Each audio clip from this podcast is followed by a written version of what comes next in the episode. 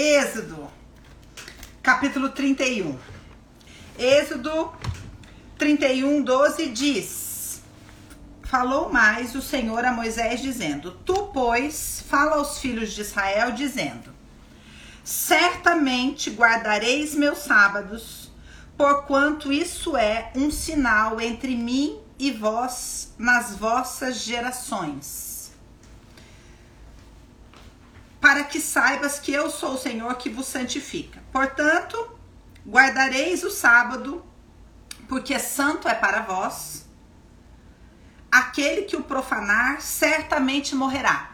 Entenda profeticamente aqui que esse morrerá não é não é assim, tá? Morrer, morrer de de cair morto, morte né? morrida. De morte morrida.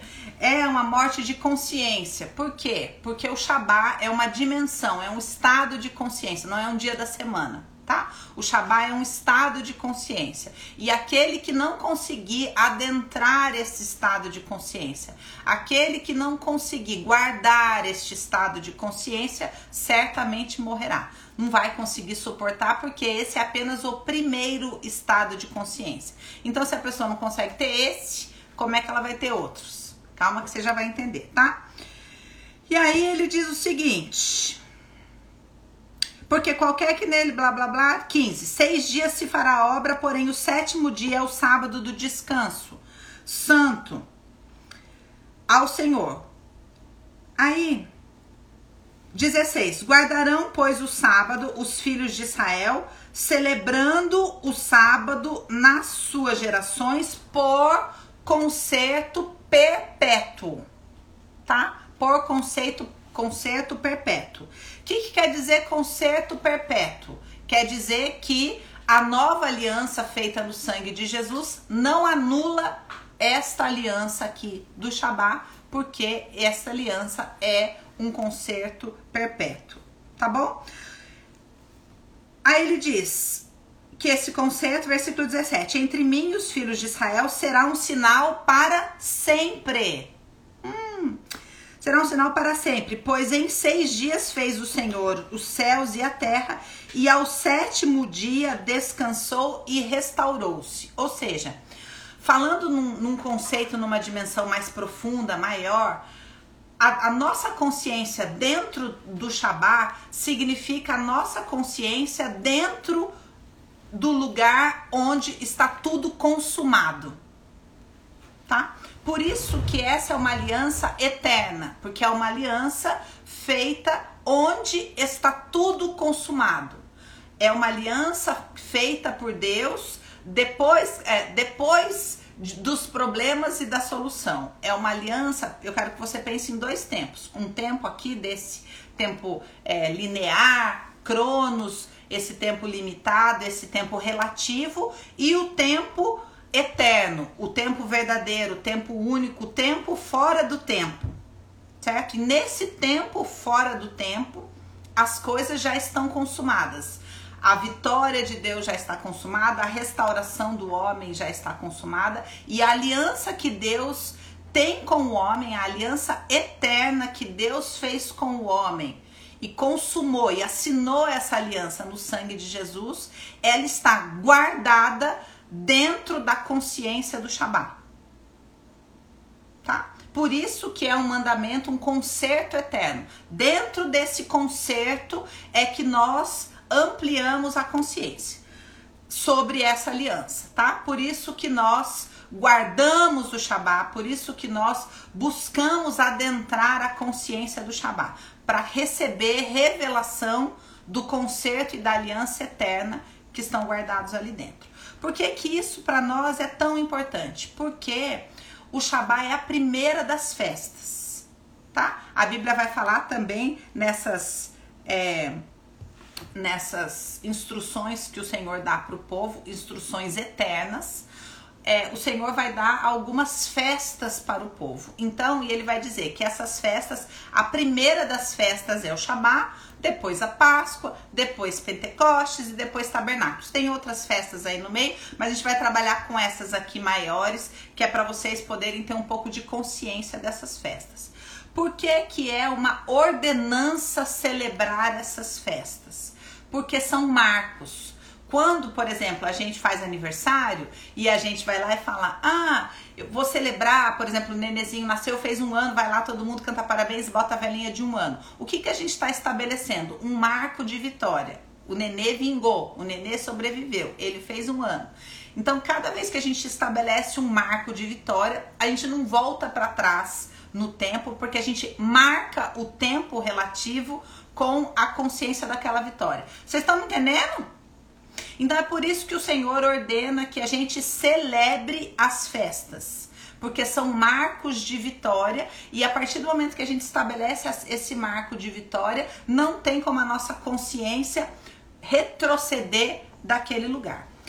Então veja aqui, as festas são marcos de consciência. Então, quando eu celebro o Shabat, não significa que ah, eu, eu, celebro por educação, por, por obrigação, porque senão, porque eu tenho que obedecer, então não pode fazer isso, não pode fazer aquilo. Não é na cultura do medo, não é na cultura da lei.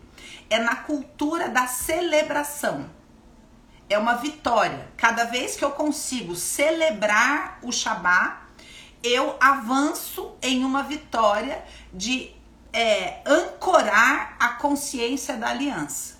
Então, por que, que eu li esse texto para você? Para você entender sobre o que, que é a festa do Shabat. O Shabat celebra a consciência da aliança. Então, quando no Shabat, no sábado, é, que é o sábado, sábado, dia da semana, é um, é uma, é um símbolo no tempo relativo da verdade do tempo eterno, certo? Então, quando no, no, tempo relativo chega no dia do sábado e eu resolvo separar um tempo para focar a minha consciência na revelação da aliança, tudo que eu foco expande. Então, essa consciência se expande em mim. E é essa ordenança. Por que, que Deus é tão enfático em dizer? tem que guardar o sábado, tem que guardar o sábado. Falando, se vocês não fizerem isso, vocês não vão conseguir ir adiante no processo de emancipação da sua consciência. Tudo bem? Então, o que, que eu quero que vocês compreendam? Que nós, seres humanos, estamos numa jornada de consciência. É, um, é como se fosse um jogo que a gente é colocado dentro do jogo, que é a Matrix, onde a gente vai ter a oportunidade de exercer o livre-arbítrio a partir da nossa consciência. No tempo eterno está tudo feito, está tudo consumado. Só que no tempo relativo, dentro da Matrix, no exercício da minha consciência, no fortalecimento da minha consciência, no exercício do meu livre-arbítrio, eu preciso bancar essas verdades eternas dentro da realidade circunstancial. E as festas, elas são armas de guerra para isso. Então, vocês que vêm caminhando nas festas, é, eu quero chamar a atenção de vocês para vocês tomarem cuidado com a ideia é, de celebrar as festas por circunstâncias externas, tá? E, o que, que eu quero dizer com isso? Conforme a gente vai avançando é, na consciência das festas, a gente vai adentrando camadas de consciência, tá? A gente vai adentrando camadas de consciência. Então, qual que é o grande problema? Grande problema é que a gente está numa circunstância externa, sempre, eternamente, nunca vai mudar. No mundo tereis aflições. As circunstâncias externas serão sempre oponentes. Quando eu começo a desenvolver a minha fé, eu começo a desenvolver a minha fé num estado é, vitimado. Então, qual que é a minha fé? Vitimada é Deus, por favor, muda a circunstância. Porque no fundo, eu estou olhando para a circunstância, eu não estou comprometido com o jogo da consciência. Eu não estou jogando o jogo certo ainda. Eu ainda estou distraído acreditando no jogo aqui fora. Então, quando eu vou passar pela Páscoa, eu falo: "Nossa, essa Páscoa é maravilhosa. Qual que é o tema da minha Páscoa? Nossa, essa Páscoa aqui eu vou celebrar porque eu vou atravessar uma consciência de libertação, por exemplo, e vou mudar de casa e vou mudar de emprego e eu olho para as circunstâncias. E quando eu celebro uma festa, olhando para a circunstância, quando eu passo na alfândega da consciência, eu sou barrado. Porque as festas são portais para que eu comece a atuar em outra dimensão. Então eu preciso passar com o ticket certo. Vocês lembram aquelas brincadeiras que tá todo mundo assim, daí um começa e fala: "Bom, eu vou para uma ilha e vou levar dadinho". Aí a outra pessoa fala: ah, eu vou para uma ilha e vou levar bola. Pé. Por quê? Você não entendeu a brincadeira. Você só pode levar aquilo que começa com a letra do seu nome. É uma brincadeira, mas só entra, só passa para frente, só segue no jogo quem está perfeitamente alinhado com a proposta. Então essa é a questão. A gente só passa no jogo, só passa no portal quando a nossa consciência está perfeitamente alinhado. Por que, que isso é tão importante para nós? Porque dentro rege fora. Entendeu? Na fantasia da pessoa que não tem consciência, ela pensa: eu vou aqui do meu lugar vitimado, vou orar, fazer uma ligação para Deus, aí Deus vai atender lá e vai falar: ah, pode ficar tranquila, eu vou mandar uma intervenção e mudar as circunstâncias. Só que não funciona assim. A verdade espiritual é: seja feito segundo a sua fé, ou seja, conforme é dentro, muda fora. Então, ao passar pelo portal, eu preciso celebrar a verdade espiritual do portal. Eu preciso ancorar a verdade espiritual do portal. Isso quer dizer o quê? Quer dizer que quando eu passo pelo Shabá, eu preciso verdadeiramente me alegrar na aliança. No dia do Shabat, eu preciso focar a minha consciência, focar a minha atenção na revelação da aliança. Eu preciso escolher pela aliança, eu preciso escolher ter revelação da aliança. E no Shabat, me alegrar. Na hora que eu sento na mesa, eu estou celebrando o quê? A aliança. A aliança. É por isso, por que, que você descansa? Porque eu tenho revelação da aliança. É isso que eu celebro em cada Shabat, certo? E aí na Páscoa? A Páscoa é a segunda festa. Muito bem. O que, que acontece na primeira, na primeira Páscoa? Na Páscoa do Antigo Testamento, que é sombra das coisas vindouras.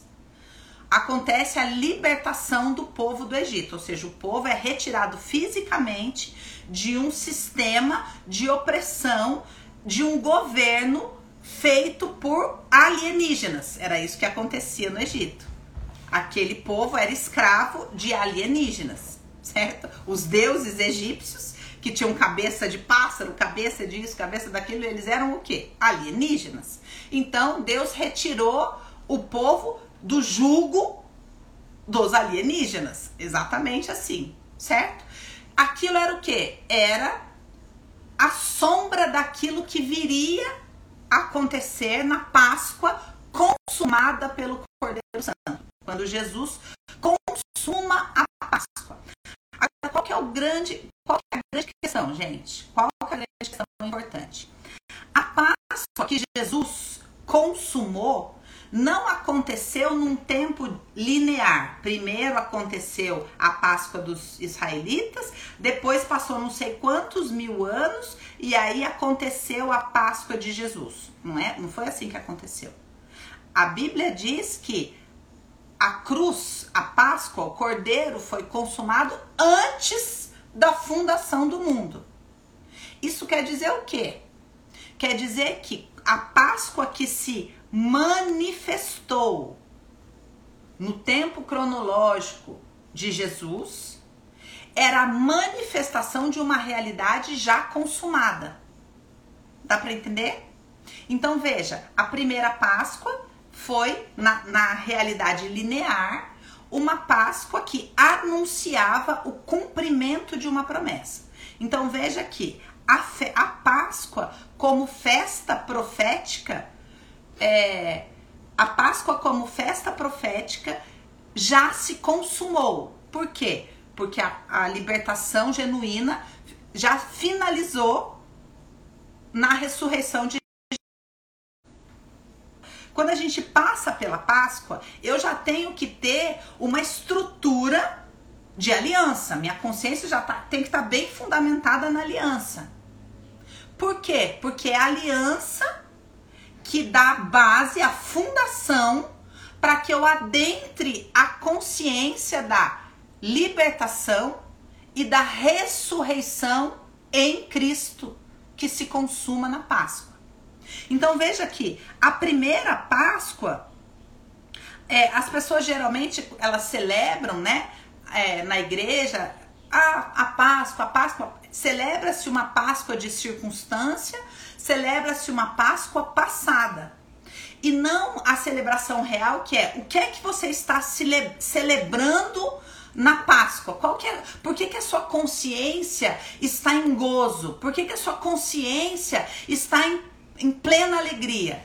Porque está se consumando nessa realidade linear aquilo que se consumou na eterna. E quanto mais isso se torna verdade na sua circunstância, menos você sofre perseguição. Que eu quero que vocês entendam que por que que muitas vezes as pessoas vivem a Páscoa vão entendendo a consciência da libertação da consciência, a consciência, o mindset, saindo é, do pensamento escravo, saindo da escassez, saindo do medo. Isso é um estado de consciência, certo? E aí, não, você tem que acreditar, Deus é bom, Ele vai te sustentar, não vai te faltar nada, etc, etc. Esse é o caminho da consciência, a pessoa tem que conseguir se sustentar lá. Aí ela morre de medo, ela fica não sei quantos anos no deserto. Aí na hora que vai vencer o terceiro aluguel, vem, vem um livramento, aí ela fala: ai, graças a Deus, eu não aguento mais essa luta, eu não aguento mais esse deserto. Por que, que as pessoas ficam muitos anos vivendo este deserto de escassez e escravidão? Porque essa experiência da Páscoa não tem fundação na revelação da aliança. Entendeu? Ou seja, a Páscoa que abunda o deserto é porque faltou Shabá. Hum? Entender? Quando uma pessoa atravessa o portal da Páscoa e sofre perseguição, atravessa o portal da Páscoa e sofre luta, é por quê? Porque ela não celebra o Shabat, não tem fundação para a consciência da travessia dentro dela. Então, por que, que eu estou explicando isso para vocês? Para tirar vocês da fantasia de o que, que vocês vão celebrar na Páscoa. Ah, eu estou celebrando é, isso e aquilo e aquilo e aquilo vai apitar a alfândega. Porque só atravessa quem celebra a Páscoa. Não como ela se manifesta. Ah, eu estou celebrando na Páscoa, tenho muito que celebrar, porque eu estou indo muito bem no meu trabalho, porque o Senhor não sei o quê, porque o Senhor não sei o que lá, nas minhas circunstâncias. Não. As festas são espirituais. O que, que você celebra na Páscoa? A revelação no meu espírito, a libertação, de uma escravidão espiritual. Eu tenho que conseguir ter alegria real nessa revelação. Porque é ali que se fundamenta a semente que vai mudar a minha realidade externa. Porque dentro rege fora. Porque nessa Páscoa eu estou recebendo de Deus um convite de compreender em qual circunstância, como é que vai se aplicar na minha vida, como é que a minha vida pode mudar se eu verdadeiramente tiver revelação da ressurreição de Cristo em mim. E ele me faz um convite e eu aceito. E aí eu vou gerar isso por uma estação inteira, para que isso se manifeste na próxima estação. Por quê? Porque tudo isso é cíclico a consciência vai se expandindo de forma espiral. Certo? Aí chega Pentecostes, que é a próxima festa. Então, nossa, eu já tenho, eu já tenho uma consciência é, da aliança de Deus, eu já tenho uma consciência da libertação que ele operou para honrar essa aliança. Eu já tenho consciência de que se eu compreender a ressurreição e a Páscoa e, a, e o sacrifício do cordeiro, que foi feito antes da fundação do mundo, eu vou abrir possibilidade de que o eterno se manifeste na minha circunstância. A verdade já consumada se manifeste na minha circunstância. Aí eu chego em Pentecostes.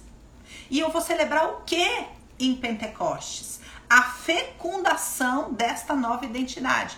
Por quê? O primeiro Pentecostes, o primeiro Pentecostes, que é o Pentecostes que acontece no Monte Sinai, é a entrega da palavra. E depois a, a festa de Pentecostes se consuma no nascimento da igreja, quando desce o Espírito Santo e batiza a igreja.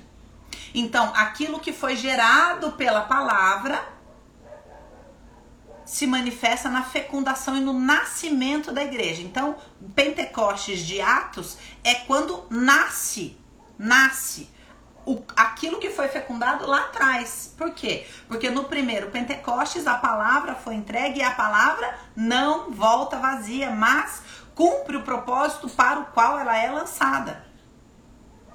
Então, o segundo Pentecostes é cumprimento de promessa. Então, quando chega Pentecostes, eu vou estar celebrando o quê? Ai, estou celebrando a minha colheita, o meu relacionamento, a minha gravidez, a minha casa, o meu projeto. Não! Você está celebrando a revelação da palavra. Quando o Senhor me deu essa revelação, que foi mais ou menos em. Acho que 2014. 2015. 2015. É, não foi 2014. É, eu comecei a celebrar em Pentecostes a palavra, porque eu comecei a ver os judeus celebrando dias, dançando, somente por causa da Torá. E eu falei, gente, isso não acontece no, no, no meio dos cristãos. Porque cristão quer dinheiro. Esses cristãos falcatrua, eles querem dinheiro, eles querem o mundo, eles querem fama. Enquanto que os judeus ficam dançando porque receberam a Torá. E eu falei, eu quero receber isso no meu espírito. Eu quero ter uma alegria genuína pelo recebimento da palavra. O que aconteceu comigo? O Senhor começou a me dar revelação em hebraico. Pasmem.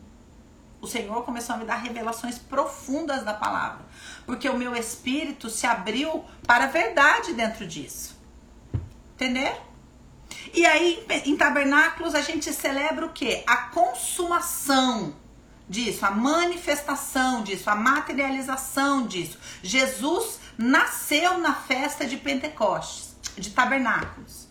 Porque Deus conosco, ele tabernaculou conosco. Certo? Então, veja que em cada festa que eu verdadeiramente celebro a alegria do Senhor é a nossa força. Em cada festa que eu consigo celebrar é uma guerra a celebração é uma celebração de guerra, onde eu estou estabelecendo um marco de que a minha consciência ela recebeu revelação. Ninguém vai me roubar mais essa revelação. E essa revelação vai crescer dentro de mim, mudar a minha vibração e a minha frequência e vai se materializar na minha vida. Entenderam o que são as festas? Por que, que nós devemos celebrar as festas? Então, muito bem. Qual que é o título do que eu vou pregar hoje a partir desse entendimento? A herança de Caleb. A palavra de hoje, que é a herança de Caleb. Então, para a gente entender que herança é essa, a gente vai para Números, capítulo 32. Voltamos então no povo falando para Moisés assim: Ó, oh, Moisés, a gente já é, guerreou até aqui, a gente já conquistou essa terra, essa terra é muito boa, essa terra dá para criar gado, a gente é, gosta de criar gado, então a gente pede se te parecer bom, você se parecer bom ao Senhor, dá essa terra pra gente que a gente vai ficar por aqui. A gente quer é, construir as nossas cidades aqui, a gente quer ficar por aqui. Então ele diz: Disseram mais, versículo 5: Se achamos graça aos teus olhos, deixe essa terra aos teus servos. Cadê? Em possessão e não nos faça passar o Jordão. Porém, Moisés disse aos filhos de Gade e aos filhos de Ruben: Irão vossos irmãos à peleja e vocês ficarão aqui? Por que, pois, descorajais o coração dos filhos de Israel para que não passem a terra que o Senhor lhes tem dado? Assim fizeram vossos pais, quando os mandei de Cades Barneia a ver esta terra. Chegando eles até o vale de Escol e vendo esta terra, descorajaram o coração dos filhos de Israel para que não viessem à terra que o Senhor lhes tinha dado. Então a ira do Senhor se acendeu naquele mesmo dia e o Senhor jurou, dizendo: De certo, os varões que subiram do Egito de 20 anos para cima não verão a terra que jurei a Abraão, a Isaac e a Jacó, porquanto não perseveraram em seguir-me. Então, olha o que aconteceu aqui de novo, porque isso aqui é uma nova história acontecendo. E Moisés fala: de novo? Vocês estão fazendo isso? Vocês então, quer dizer, conquistaram até aqui, estão achando aqui ótimo, porque aqui dá para criar gado, aqui tá bom, aqui tem shopping. E vocês estão falando, ó, a gente já foi muito longe com o Senhor, a gente já tá feliz, a gente já batalhou, abençoa a gente e libera a gente de passar o Jordão. Você conhece alguém que conseguiu meia dúzia de coisas e falou: "Ah, acho que eu quero ficar por aqui"? Nós estamos numa jornada de consciência e dentro desse processo de despertar de consciência, nós vivemos guerras. A nossa alma é estimulada o tempo todo pelo sistema para a gente querer as coisas desse mundo aqui. E essa galera aqui falou: ó, libera a gente de atravessar o Jordão, libera a gente desse negócio de seguir indo e, e, ter que ter mais consciência, porque consciência envolve guerra. Então, o que, que eles estão pedindo aqui? Moisés, tem como você liberar a gente da guerra e a gente ficar por aqui, construir nossa cidade aqui? E Moisés fala para eles: o quê? Os seus irmãos vão continuar na guerra e vocês vão ficar aqui? Vocês não têm vergonha de desencorajar os do seu lado a prosseguir numa jornada? Abrindo mão daquilo que são as promessas do Senhor? Aí ele conta: vocês estão fazendo a mesma coisa que fizeram os seus pais, que fizeram as, as gerações antes de você, que fizeram a sua ancestralidade.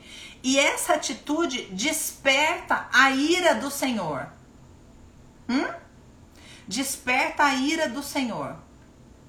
Quem desiste da promessa desperta a ira do Senhor. Ai! Eu não acredito nesse Deus. Eu acredito num Deus bonachão. Eu acredito num Deus que, que aprova qualquer coisa. Sabe por que, que as pessoas acreditam nesse Deus bonachão? Porque não entendem a peleja não entendem sobre o que, que é a brincadeira, não entendem sobre o que, que é a guerra. E não entendem que Deus está em guerra, guerreando pela raça humana, para comprovar que a raça humana vale a pena sim. Porque a guerra em questão, que se fala lá no livro de Jó, que tem a conferência no céu e que chega todo mundo, inclusive Satanás, e Deus fala: tá vendo, Jó? Tá vendo, Satanás? Você fala que o meu projeto humano não vai dar certo, mas olha, Jó. Ele fala, é? Tira tudo dele pra você ver. Essa, esse projeto humano vai dar certo, não. É sobre isso a brincadeira. E é por isso que quem falar, ah, não quero não, quero ficar por aqui, desperta a ira do Senhor.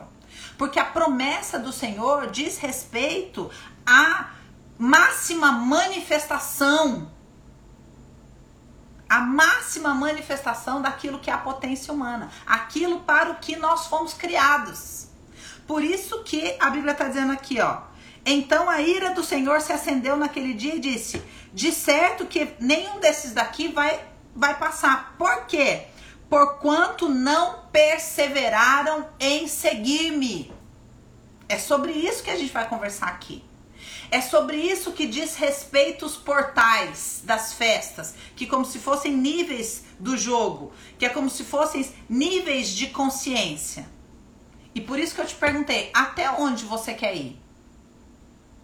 Hum? Até onde você quer ir?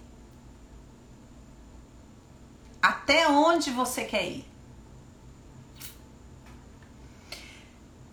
Porquanto não perseveraram em seguir-me, exceto Caleb.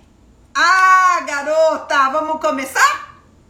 Exceto Caleb. Exceto Caleb. Todos aqueles que passaram o primeiro nível não conseguiram ir, exceto Caleb. Então começa a declarar para ativar as coisas aí dentro. Eu sou a exceção. Declara. Eu, Eu sou, sou a exceção. a exceção. Eu, Eu sou, sou a exceção. A exceção. Exceto Caleb. Ah, meu Deus, exceto Caleb. Vamos falar sobre quem é Caleb?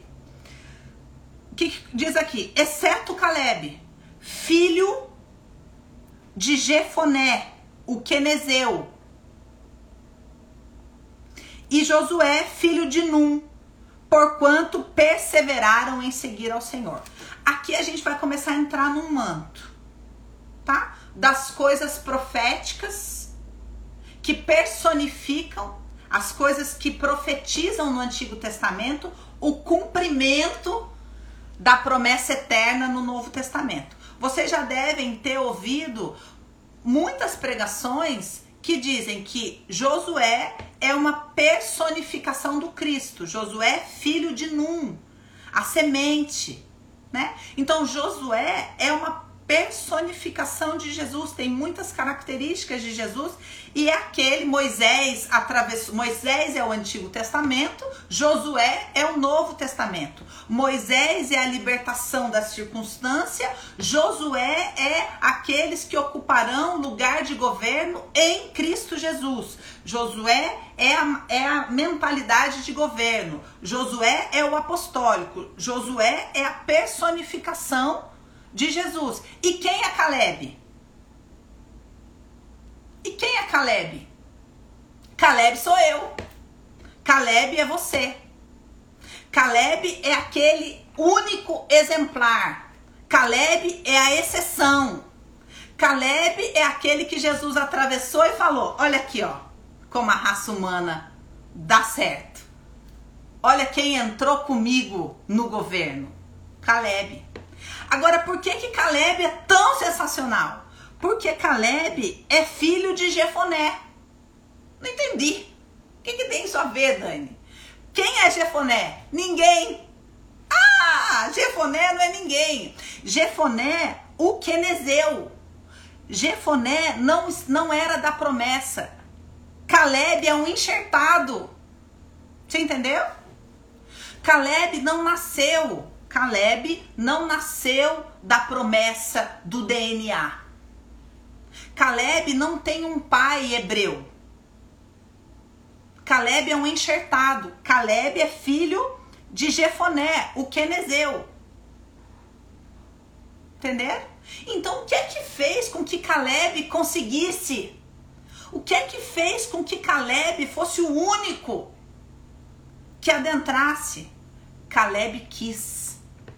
Caleb decidiu. Hã? Exceto Caleb. Exceto Caleb. Ah, meu Deus. Deixa eu falar uma outra coisa profética. Alguns estudos, a Bíblia não, não se estende muito nisso, mas alguns historiadores dizem que Caleb, ele tinha o pai Keneze, que, Kenezeu, como é que fala? Kenezeu, mas a mãe, a mãe de Caleb era uma hebreia da tribo de Judá. Hum. Caleb foi gerado num útero de Judá. E aí o que acontece? Veja, a gente está falando de quem? está falando de quem? Aqui, ó. Porém, por ter mãe hebreia da tribo de Judá, é isso. Era autêntico israelita. Exatamente isso. Caleb foi gerado num útero de Judá, assim como você. Você foi, você está sendo gerado num útero de Judá. E por que que isso é importante? Para que seja determinante a decisão que você vai tomar quando você espiar a terra. Entende?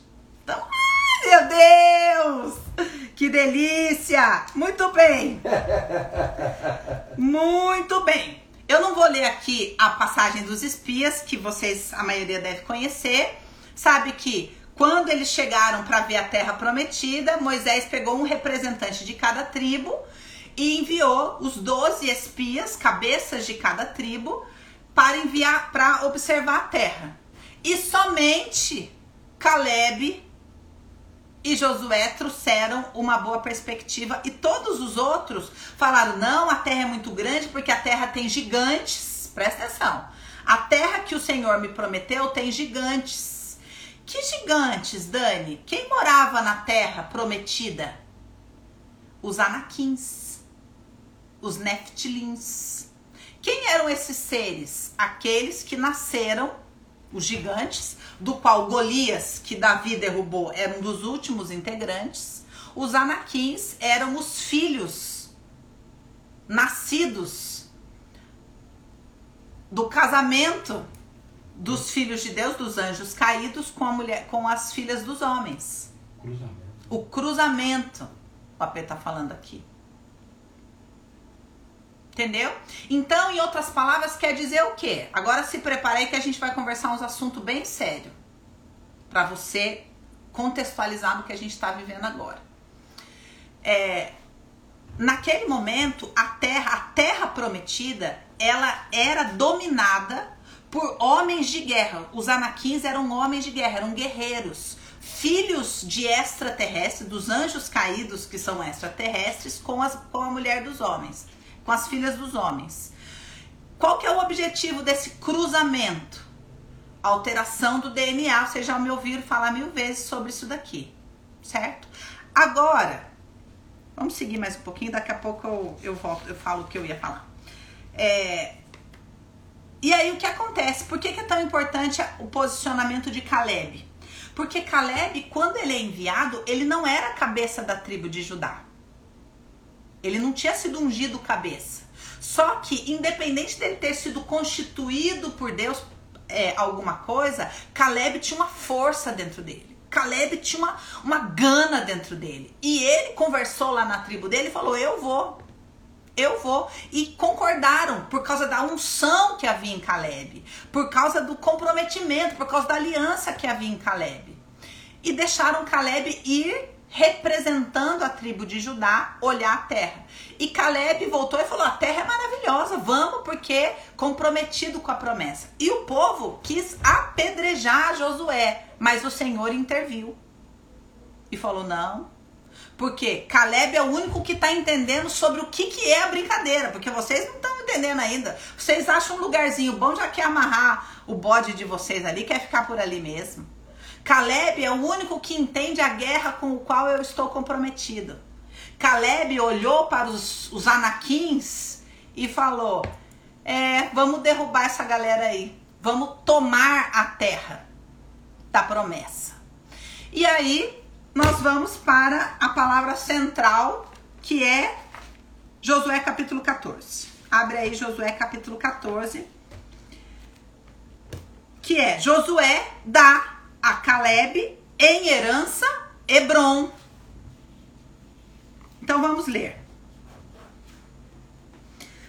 Veja, isto, pois, é o que os filhos de Israel tiveram em herança na terra de Canaã. Ou seja, aqui a palavra está contando depois que eles já entraram, depois que eles já guerrearam, depois que eles já venceram. Tá todo mundo velhinho, Caleb tá velhinho. Josué chama todo mundo e aí vai separar e vai vir a herança. E aqui nessa palavra tem muita revelação. Então eles vieram todos para dar em herança a terra de Canaã, o que Eleazar, o sacerdote, e Josué, filho de, um, de Num, e os cabeças das tribos dos filhos de Israel lhe fizeram repartir. Versículo 2: Por sorte da sua herança, como o Senhor ordenara pelo ministério de Moisés acerca das nove tribos e meia, e da meia tribo blá, blá, blá, blá, blá. Aí chegamos no versículo 6. Eles estão lá fazendo o sorteio da herança. Chegamos. Então, os filhos de Judá chegaram a Josué em Gilgal e Caleb, filho de Jefoné, o quenezeu, lhe disse: Tu sabes a palavra que o Senhor falou a Moisés, homem de Deus, em Cades Barneia, por causa de mim e por causa de ti. Da idade de 40 anos era eu, quando Moisés, servo do Senhor, me enviou a Cades Barneia a espiar a terra. E eu lhe trouxe resposta como sentia no meu coração. Mas meus irmãos que subiram comigo fizeram derreter o coração do povo. Eu, porém, perseverei em seguir o Senhor meu Deus. Então Moisés, naquele dia, jurou, dizendo: Certamente a terra que pisou o teu pé será tua e de teus filhos em herança perpetuamente. Pois perseveraste em seguir o Senhor teu Deus. E agora eis que o Senhor, Caleb falando, me conservou em vida, como disse, 45 anos há agora, desde que o Senhor falou essa palavra. Ou seja, ele tinha 85 anos. Ah, essa palavra Moisés andando Israel ainda no deserto. E agora, eis que já hoje sou da, 80, da idade de 85 anos. E ainda hoje estou tão forte como no dia em que Moisés me enviou. Qual a minha força então era, tal é agora a minha força para a guerra. Ah? Quem era Caleb? Ele está dizendo, a mesma força que eu tinha quando Moisés me enviou lá, há 45 anos atrás, para espiar a terra. A mesma força que eu tinha para a guerra, eu continuo tendo hoje com 85 anos. Olha, olha os portais, ó, olha ele falando. E tal é agora a minha força para a guerra e para sair e para entrar. Eita! Eita! Ah, meu Deus do Agora, céu. pois, dá-me este monte de que o Senhor falou aquele dia. Pois naquele dia tu ouviste que os anaquins estão ali, grandes e fortes cidades há ali Porventura o Senhor será comigo para os expelir, como o Senhor disse. E Josué o abençoou e deu a Caleb, filho de Jefoné, Hebron em herança. Portanto, Hebron foi de Caleb, filho de Jefoné, o quenezeu, em herança até o dia de hoje, porquanto perseverar em seguir o Senhor Deus de Israel. E, e era dantes o nome de Hebron, Kiriat Arba, porque Arba foi um grande homem entre os anaquins. E a terra repousou da guerra. Eita. Agora veja bem. Primeira coisa que eu quero falar desse texto para vocês. Prega, prega, prega. A herança foi dividida por sorte. Porque a massa vive de sorte. Mesma massa que pensa conhecer o Senhor vive de uma promessa de baseada. Mas Caleb, exceto Caleb, que falou: ah, ah, meu não é sorteio, não. A palavra que o Senhor disse foi essa aqui. Então você me dá a minha herança. E Josué falou: ok, toma a sua herança. Ele falou: e eu vou lá com 85 anos e vou entrar, vou conquistar e vou ganhar a terra definitivamente. Vou destituir a terra da promessa dos anaquins. E a Bíblia diz que assim foi e a terra repousou da guerra. Por quê? Porque em Caleb a vitória foi definitiva. Hum? A vitória definitiva. Mas somente contra os anaquins. Somente quando você entender contra o que é a guerra que você está lutando. Porque se você achar que a guerra que você está lutando é para ganhar dinheiro, é para não sei o que, é para relacionamento, é para isso, é para aquilo, você está engolido pelo sistema, você não entendeu nada ainda. Você não está entendendo sobre o que, que é a promessa. Você não está entendendo é, qual é o comprometimento do Senhor, qual é a guerra, para que, que serve as festas, para que, que houve cruz antes da fundação do mundo, para que tudo isso? Para destituição de um governo maligno. Há uma promessa espiritual sobre o Brasil que o Brasil seria um celeiro de Calebes. Há uma promessa sobre o Brasil de que do Brasil virá o maior avivamento já visto na terra. Aleluia.